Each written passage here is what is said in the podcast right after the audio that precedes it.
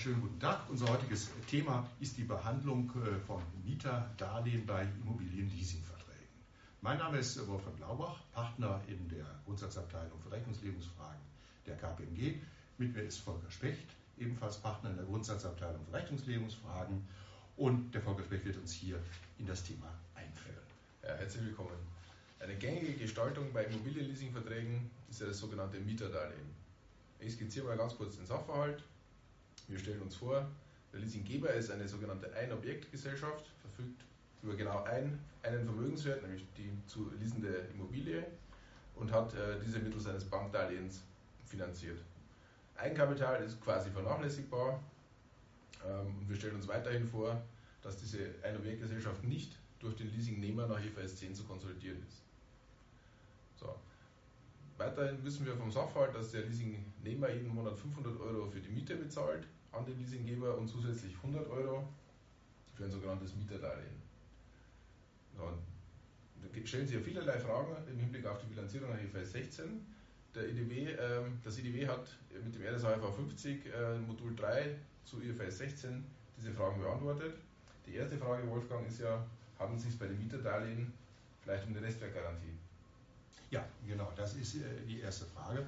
Und äh, die ist äh, hier vom IDW bejaht worden mit der Begründung, dass ja die Rückzahlung des Mieterdarlehens, welches in der Regel nachrangig ist, abhängig ist von dem Wert der Immobilie, denn ausschließlich mit dem Veräußerungslös der Immobilie kann das Mieterdarlehen hier getilgt werden.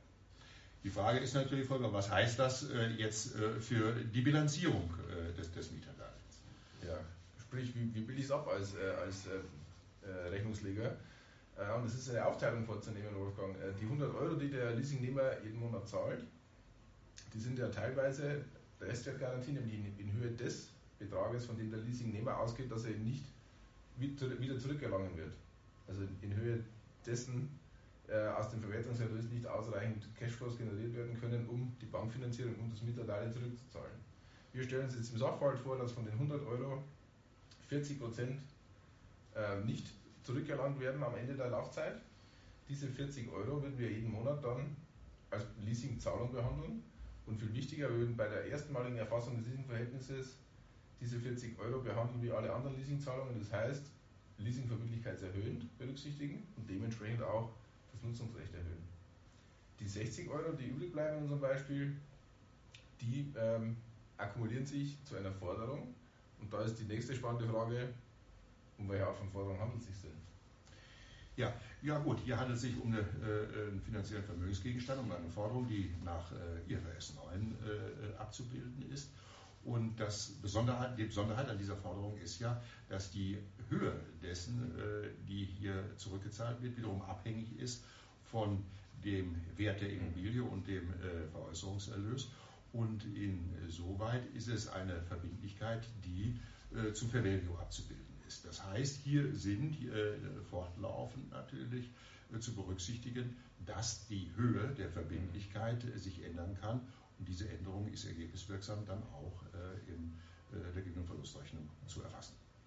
Okay. Das denke ich ist nochmal ein entscheidender Aspekt in der Bilanzierung, eben nicht die vereinfachte Bilanzierung für eine Forderung, sondern auch die Pflicht dann letztendlich den Fair Value zu jedem Bilanzstichtag diese Forderung zu ermitteln und vorzuschreiben. Also zusätzliche, zusätzliche Verpflichtung des Leasingnehmers.